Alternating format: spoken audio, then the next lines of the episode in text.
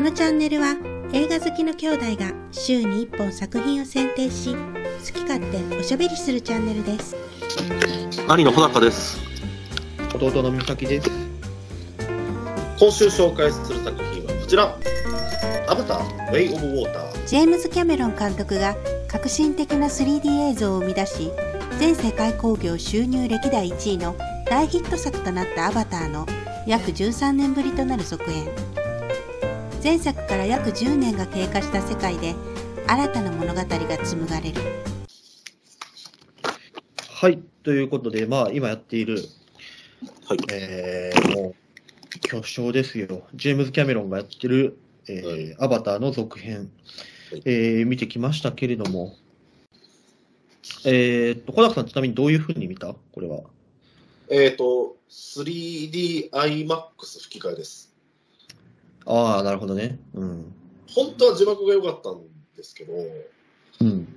その 3D 吹き替えじゃあ 3D 字幕のいい時間帯がなくてもあ、そうなんや。う,、うん、もうレイトショーしかやってなくてうん、しんどうと思って吹き替えできましたなるほど。美咲さんこはれえーっと、3D IMAX の字幕で、いハイフレームレートっていうので見たよ。それ、何ですかそれハイフレームレーなトかったあこれはの、ほんまほんまか。全部でね、あの、サングラス含めて2900円ぐらいしたけど、ああここれは2600円でしたねちょっと高いな、じゃあ。うんっていうので見ました。はい。えーっと、じゃあ感想。まず、昔、アバター2009年なんですけど、こうん。れ多分劇場で見てなくて、僕。なんうかんテレビで見たんかな最初、金曜ロードショーみたいな。うんうん。そんな気がする。うん。えーっと、その時思ったのは、まあ、やっぱり映画館で見たらあかんけど、まあ、まあまあ面白いけど、うん。もののけ姫みたいな話でうん、もののけ姫の方が面白いなと思っあー、もう全く同じ感想やわ。うんた。うん。そう。さっき一緒に見たんあのかなう一緒に見たんやろうな、多分。一緒に見たと思う。ん。うんあのー、もののけ姫の方が面白いのは、うん多分日本人やからかもしれないけど、うん。その、白黒はっきりすんのよね。アバアターのメリカがね。うん、そうそうそう。で、やっぱなんかこう、ちょっといいもん悪いもんみたいな感じになんねやんか。善と悪がはっきりするよね。はっきりすんねん。で、もののけ姫の方がそこがはっきりしないから面白いってていうか感ストー想。リー、だってストーリー的に、まあ、一緒やん、言うたら。このさき、主役の、えージェイクジェイクがアシタカで、うん。で、そ一緒の、うん、ナビの方に行ってもサンがいて、ネイキリ、サンがネイキリやけど、そうやな。うん、で、帽子側で、まあ、人間側がいて、で、うん結局、ジェイクが完全にもうナビ側に立って戦うという話でもう、ストーリー的に似てるんだけど、 やっぱり結論が全然違うわけよね。結論が違うね。そそうこにアシタカの葛藤がないわけよね。まあ、もちろん、ジェイクはジェイクで葛藤してそっちを選ぶんだけど、うんなん。かすごく、まあ、ストーリー的には、まあ、自然を守るとか、その左翼的な話になって、うん。まあいいんだけど、別に自然が大事なのを守ろうっていうのも。でもなんかその、人と物のけ双方生きる道はないのかっていうことにはならないのよ。そうやし、あの、のー最終的にアシタカが両方を行き来すると、うん。もののけの森とタタラバを行き来するとうんいう結論やったけど、それがないんよね。うん完全に、あなた完全に、あのー森側、まあ、自然側で生きることになるとたいう。ちまはそう、あ自然側の長になるからな。そうそう、グラデーションではないのよ。完全に白の方に行くわけよね。なんかそれが、まあ10年前に見た、まあ大学生か高校生かわからんけど、それの俺からすると、やっぱり、もののけ姫の方って面白いなと思うよね。確かにそういう感想やった。うん。まあ、映画館で見たらまた違った感想になるんかもしれないけど、え金曜ロードショーとかで見た感じにはそう思った。まあ面白い、もちろん波の映画以上に面白いことは間違いないけど、それは間違いないな。うん、はい。はい。でベイオブウォーターですけどね、うん、最高やったな、俺は。あ、ほんと。ああめっちゃ面白かっった。た。うんそっか。俺はね、うん別に、あのーうん。マジで映像体験としてものすごいうん。衝撃、初めての感覚。うん。やけどそうね。うん。脚本は別に普通やわ。あ本当俺、こ俺今年見た映画の中でもかなりうん。うん。上位に入る面白い映画でしたね。あまあでも、あの、まあ普遍的な家族とかの話にはなってるよな。うんうん。うん。確かにね。前よりもその、そこにもう一つ家族っていう柱がうん立。ってるうん。とは思う。うんうん。で、まあ、俺思ったのは、その、う映画見終わった後になんかちょっと思ったのは、この世界観がやっぱり作り込まれてて、これさ、あの、パンフレット買ってんけど、パンフレットもすごい良くって、これ、あ、そうなんや。あの、この、こういうの設定ブックなのよね。ああ、それかっいいな。設定ブックっていいな。うん。うん、楽しい。で、うん、そう、もうすべての設定がの、こういう細かい設定がうんうん。載ってるんですけど、ん見終わっ見見たのと見終わった後に思ったのが、うんこの世界の中にカメラが入りましたっていう感じだなと思ったよ、これ。なるほどね。うんう。うん特に、あのー思ったのは、あのータルカンという、まあ、クジラみたいな、こう、あの、知能の高い生物が出てくるんですけど、はい。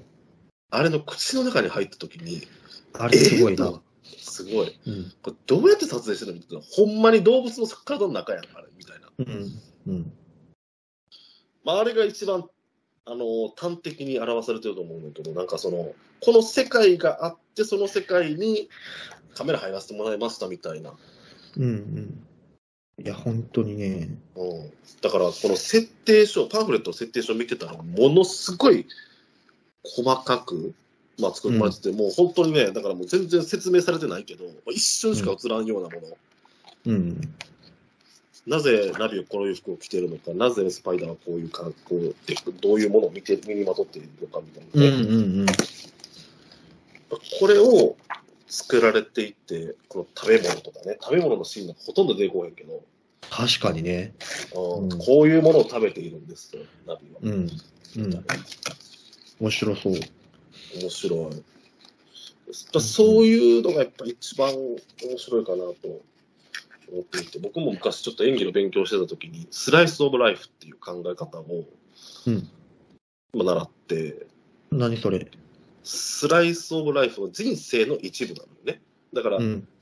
演劇でも映画でもその人の人生の一部を切り取ってるだけなんですよと、うんまあ、当然なんやけどうん。うんだからこれもまあ、えースライス・オブ・ワールドっていう感じかなと思っただからやっぱこの映画の3時間うんは切り取ってるけど、やっぱそのうん前後うんに繋がってるんですよってことね。人生とかそうそうそうそそうの世界がね。んそうそうそうそうだからでなもんやっかぱそのど動物たちとかもなんか見たことがないなんかあるようなないような、まあ、昔の翼竜とかうんプテラノドンみたいな、なんかそんな感とか首長竜とかそんな感じでもあるんやけど、あとナビたちがこんな生活を送ってるんだっていう、なんかなんか昔のインディアン的な、うんちょっとイメージもあるけど、そんなものが、まあ、いろんなものを、まあ、融合して、まあ、作り上げられたもののスライス・オブ・ワールドにカメラ入りましたみたいなのがものすごいなと思ったね。うんといやっう、ぱあそこのと、うん、世界観の構築ね。うんうんうんうんこれを2600円で見れるのは安いなと思った、本当に。うん感動したし、あとは、アバターってさ、正直この見た目さう、んちょっと気持ち悪いやん。うん。もうなんかちょっとそれが当たり前になっちゃったけど。うんそうなのな。でも、なんかやっぱ見てたらさ、この人たちのことをやっぱ感情移入するし、うんなんか、見た目とかも結構どうでもいいなみたいな、いうふうに思うんよね。なんかそれって素晴らしい発見やなと思うよね。うん。そうね。うんなんか最初見てて、だこれ誰が誰か分からんのちゃうかなって不安やったけど、わかるんよね。全然そんなことないんだな、これが。全然わかる。あとは、ちょっと思ったのは、これね、このね、弟のロークってやつがいるねんけどうん、まあ、こいつがちょっとトラブルメーカーなんやけど、うんまあ、ロード・オブ・ザ・リングで言うと、あの、ホビットのね、仲間たちみたいな。あーまあまあまあ、ストーリーをあの動かしていくには、まあ、えーまあでも、まあうん、そうね、そう、でも第二の主人公みたいな感じはするよね。そうなんよね。でもね、俺、この、こいつが、なんかいらんことすんなやじゃなくて、結構好きなんよ、やっぱり。好きになったんよ、ねうんうんこいつの行動原理のところ。うんうん。なんかと、いつも止められんねんけど、止められんねんけど、こいつの行動原理に感情移入できたっていうところが一番大きかったかもしなるほどね。なんかその、普段やったら、れんほない。んまいらんことすんなよって思いながら見んねんけど、うん。うん。別に、いらんことすんなよって思わへんもんな。そうなんよ。こいつにはこいつの信念があってう、んみんなは止めるんやけど、でもこいつは、まあわかる、いや、そうするよなっていうところに、ちょっとしテンポが早くて衝動的なんやけど、うんっていう悪いところはあんねんけど、でも、なんていうんやろう、若い時はこのぐらいでもいいんじゃないかなっていう、その、こいつが好きになったっていうところが一番これを楽しめたなせところじゃないかなと思いますけど。なるほどね。うんえやっぱこれ、あの、みんなにちょっと気をつけてほしいのは、うんあの、CM とかさ、あの、映画館とかさ、うあんの、テレビとかで流れるやんか。うん、あれ全然本気出してへんから、アバターからしたら、全然本気出してへん。アバター側からしたら全然本気出してへんから、ほんま全、然あれ、本あれやと思って、うあんのー、あ、もうこんなもんかって思わん方がいい。気うんこれ絶対見に行った方がいい。映画館でやってるうちに 3D そでう。映画館で見た方がいい。そうう。で、3D ってもっと目しんどいかなと思ったけど、全然そんなことないし。ん、このアバターの 3D はなんか自然よね、本当に。自然。いや、自う然。ん自然やねんけど、やっぱその、なんかちゃんと奥行きがあって、例えば、一番最初の森のシーンで、そのうん向こうのうん。相手と戦闘シーンとかさ、うん気、があって、自分がやっぱここに手前で隠れててとか、うんそういう質感とか奥行きがすごいリアル。うん。やっぱり没入感高める効果はあると思う、3D は。こうやってうまく撮れる撮ることができるなら。うん。ほんで、その、俺はハイフレームレートで見たからかわからんけど、めちゃくちゃ滑らかで、おーなんかね、途中から俺これ何見てんやろみたいな。うんあの、映画で感じたことない体験で、もう半分ゲームみたいな感じ。うんその、ゲームの PS4 とかでさ、うんアクションゲームとかのあの滑らかな感じうんを見てる感覚にどんどんなってた。うんいや、面白かったですよ。なんかそのアクションシーンとかも、なんかそのカメラがパッパッとまた切り替わる感じじゃなくて、なんか本当カメラが潜入してますみたいなうん。そうね。感じの撮影がね、すごかった。もう一回見に行こうかなと思いますね。これは。ああ、よかった。ああ、いや、よかったよ。トップガンマーベリックと並んで今年一番良かったと思うのは。まあ、うん。俺がちょっとハマらんかったのは、うん。その、やっぱ話の展開がちょっと納得いかんところがあって、はいはい。その最終的に、うん。あの、相手の大佐いるやん。うん。マイルズ。マイルズ。あの人が、まず、えっとクローンですと。うん。はい。感情とか記憶をうん。共有というか、うん。ま同じ。あ、クローンというか、その記憶、それを引き継いで、うんあなんかメモリー、なんか今 USB メモリーみたいなのに引き継いで、それを、そのアバターに載せたみたいな感じよね。そう。俺、それって終わりないやんって思うわけよ、まず。終わりないな。知そらんう。けど。うん終わりないやんって思っちゃうわけよ。うん。で、その次に、えうんっと、終わりないやんって思うのに、そいつすら死ななかったっていう、ああ、コーリッチね。うん。うん、この作品で。っうん。ていうことは、3も同じような作品が出てくるんちゃうって思っちゃうわけよね。うん。それ話としてうん進まないなって思うわけよ、俺は。うん。うん。あのーまあ、家族の絆みたいな話をうん。うん。うん。はいいねんけど、うん。そこがなぁただでも、クオリッチも、なんかそのさ、スパイダーをさ、結局はさ、助けたやん。うん。そこがちょっと変わったやん。なんかベジータがちょっといいやつになるみたいベジータがちょっといいやつな んで。うんまあな。うね。うんん。そうね。ちょっとやっぱそこの要素。うん。うん、相手側が、だから、まあ、うん。さっきの話と一緒やけど、うんちょっと完全懲悪すぎるなっていうのが、うんうんうん。まあどねう。考えても、あの、漁業うをん。してるあいつとか嫌ですよ。嫌なやつだったね。確かに。そううん。うん。まあそこの要素は確かにある。うん。うん。それは、もののけ姫と比べたらそうやな。確かに。完全懲悪やっぱ完全、やっぱ完全懲悪。り。うんっていうところかな。やっぱあの、ものすごくハイクオリティやっていうのは前提の上で。うん。なんかまあでも俺はそこのクオリティ大差っていう、まあ、最大の敵、もののけ姫でいうエボシやけど、そいつが、まあ、ちょっと、ちょっと前作に比べると、うん。まあ、人間味を出してきたっていうところが、まあ、俺の評価、うん。そこがちょっと良かったんじゃないかなと思うけどな、俺は。うん。そうね。はい。ちなみにやっぱその、うん。なんていうんかな、もう前作なんか10年以上前やんか、うん。もうさっき言ったぐらいのふんわりした、うん、あの、記憶で別まあにい復習することもなく見に行ったわけそよう、俺は。 復習するとことなく見に行った、俺も。もうええわ。何らうん何らかのエクスキューズがあるかと思えば、うん一切なくて、うん一切なくて話ずんずん進んでいったのが、うんあのーなんやろう、逆にかっこいいなというか、あのーさあ、すごいよね。まあ、その最初にちょっと説明はあるけど、うん。ただ、やっぱ、逆にいい、かっこいいと思いつつ、やっぱ最初の方でついていけなかったりする。うなんか、あ、のースパイダーがどういう経緯で、うん、なんかついてきた、うんうん、やつかとかさ、ちょっといまいちよくわからんやん。うん、とか、あのー娘のさ、うん。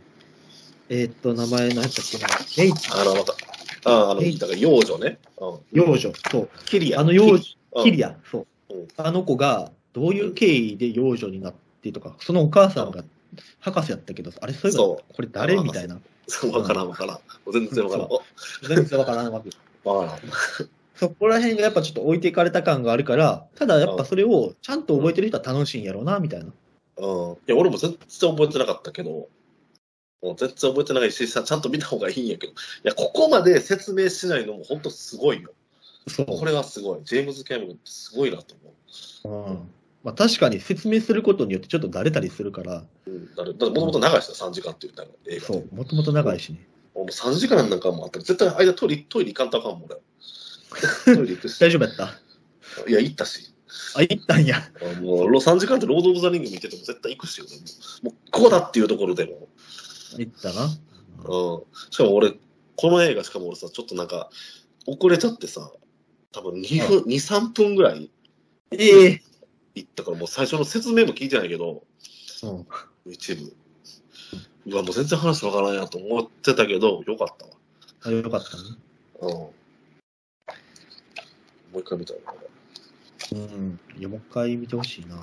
これは素晴らしいよ。そうあこんな映画と、他のな、やっぱり邦画で、なんかしょぼい映画やったらもう、これそうやがね同じ値段っていうのはおかしな、おかしな話よ、まこれ。IMAX で 3D だとは言っても。うん、そうそう。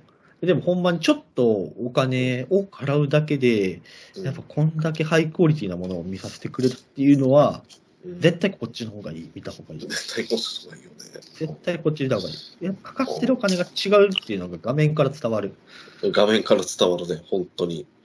なんかそのさ、やっぱりこんだけいろいろ考えたらさ、お金かかってなかったらさ、あもうこれも説明しよう、これも説明しようとかなるけど、もう贅沢やから、考えて捨ててるやん。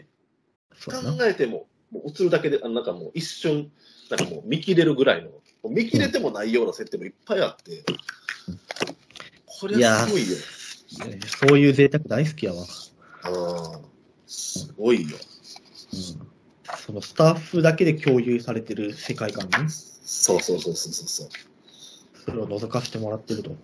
こういう生活して生きてるんやと、ここにいるいる人間たちもナビたちも、うん、そうね。このメトケイナ族という水の部族たちも、どういう、こういう生活をしてるんだっていう。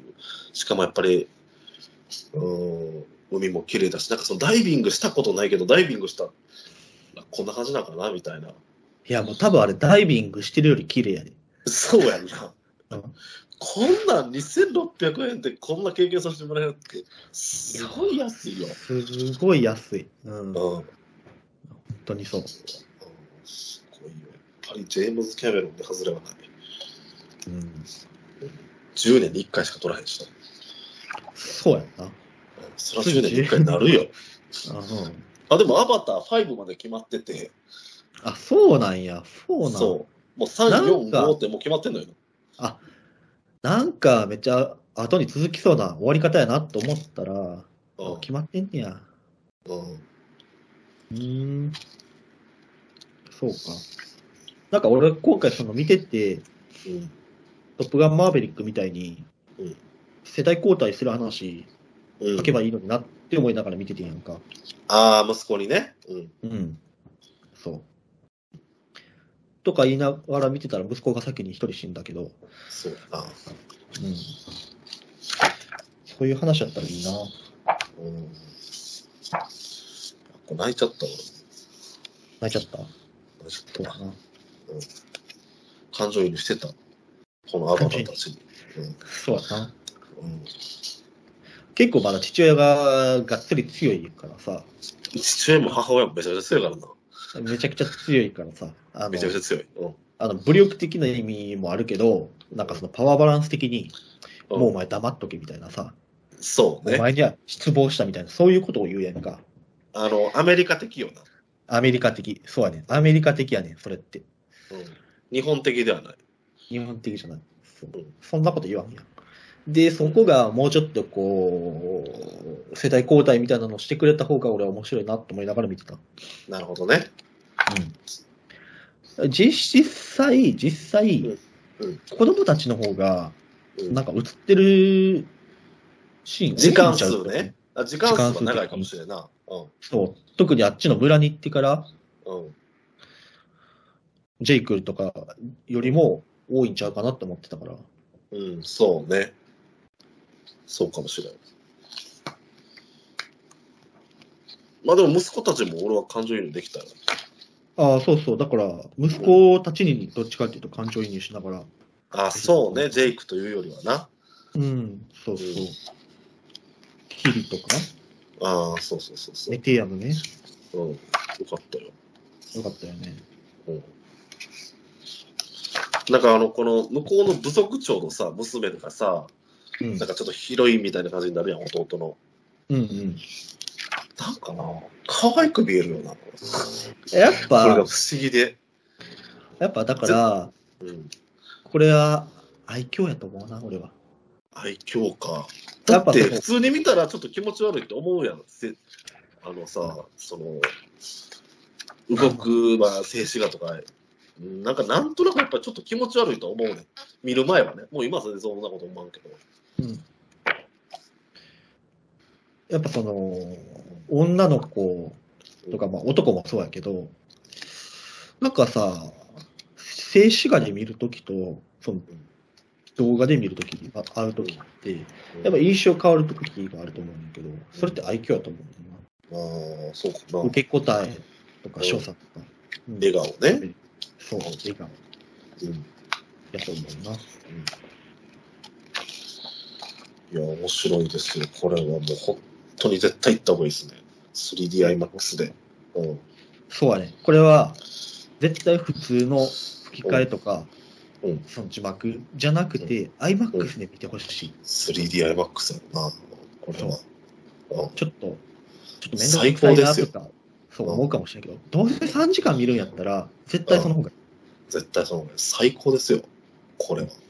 いかがでしたでしょうか来週は映画ドクターコトー診療所をご紹介します。このチャンネルでは毎週末動画を更新しますので、ぜひチャンネル登録をお願いします。